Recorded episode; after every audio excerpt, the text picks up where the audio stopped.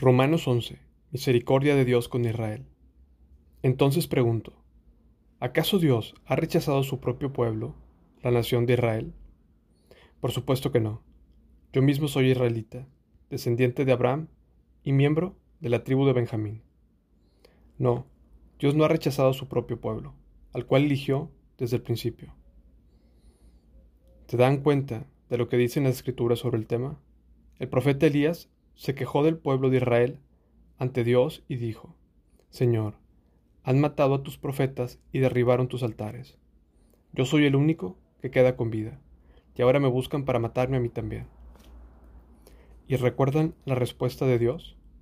Él dijo, No, tengo a siete mil más que nunca se han inclinado ante Baal.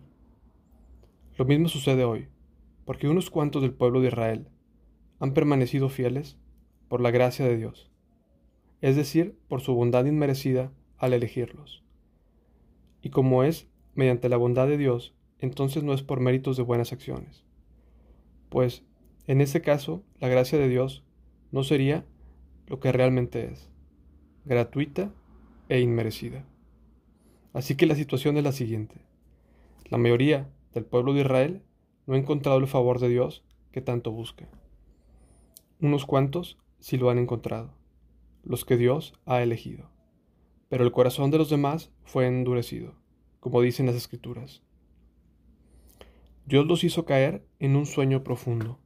Hasta el día de hoy les ha cerrado los ojos para que no vean, y les ha tapado los oídos para que no oigan.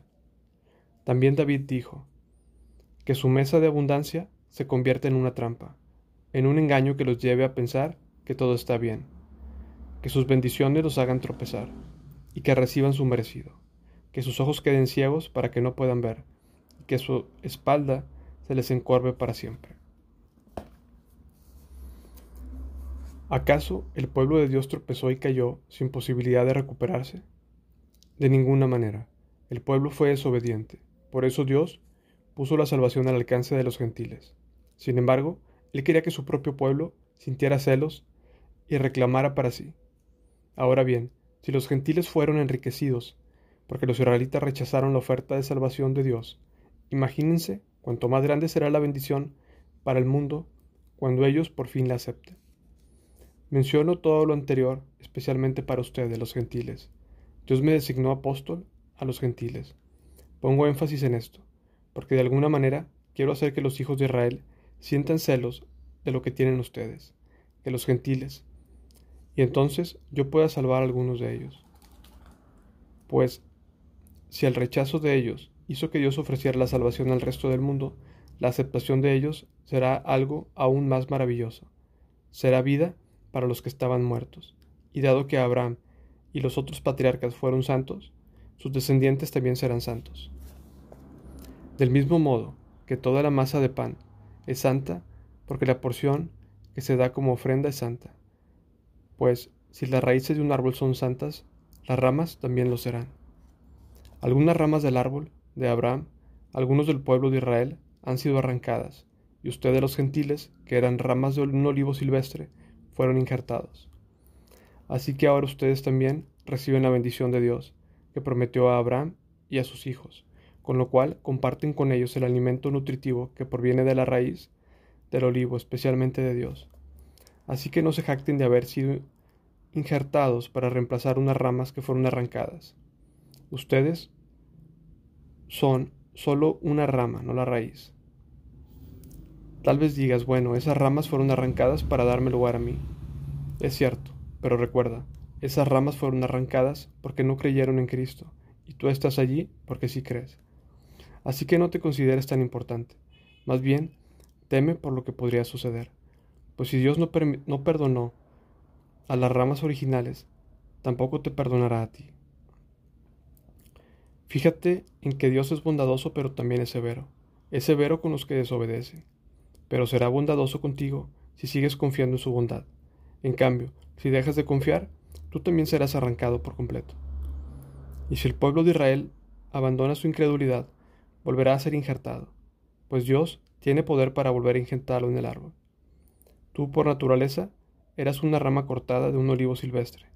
Por lo tanto, si Dios estuvo dispuesto a ir en contra de la naturaleza, al injertarte en un árbol cultivado, Él estará mucho más dispuesto a injertar las ramas originales en el árbol al que pertenecen.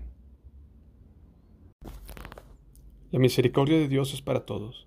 Mis amados hermanos, quiero que entiendan este misterio para que no se vuelvan orgullosos de ustedes mismos. Parte del pueblo de Israel tiene el corazón endurecido, pero eso solo durará hasta que se complete el número de gentiles que aceptará a Cristo. Y entonces todo Israel será salvo, como dicen las Escrituras. El que rescata vendrá de Jerusalén y apartará a Israel de la maldad. Y mi pacto con ellos es que quitaré sus pecados. Muchos del pueblo de Israel ahora son enemigos de la buena noticia, y eso los beneficia a usted de los gentiles. Sin embargo, ellos todavía son el pueblo que Dios ama, porque Él eligió a los antepasados de Abraham, Isaac y Jacob. Pues los dones de Dios y su llamado son irrevocables. Ustedes los gentiles antes eran rebeldes contra Dios, pero cuando el pueblo de Israel se rebeló contra Él, Dios tuvo misericordia de ustedes y no de ellos.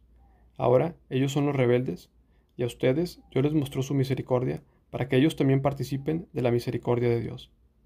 Pues Dios encarceló a todos los que en la desobediencia para poder tener misericordia de todos. Qué grande es la riqueza, la sabiduría, el conocimiento de Dios. Es realmente imposible para nosotros entender sus decisiones y sus caminos. Pues ¿quién puede conocer los pensamientos del Señor? ¿Quién sabe lo suficiente para aconsejarlo? ¿Quién le ha entregado tanto para que Él tenga que devolvérselo? Pues todas las cosas provienen de Él y existen por su poder y son para su gloria. A Él sea toda la gloria, por siempre. Amén.